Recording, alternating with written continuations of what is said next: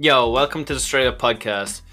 This week we're going to do the top 10 hip hop skits from the 90s and zeros. Drop us a line if you can think of any modern ones because we couldn't find any. And remember, it's got to be funny. The date should be listed somewhere on the page. If you like it, share it. If you don't, fuck off. I'm Hanno, this is Tommy. Let's get stuck into it.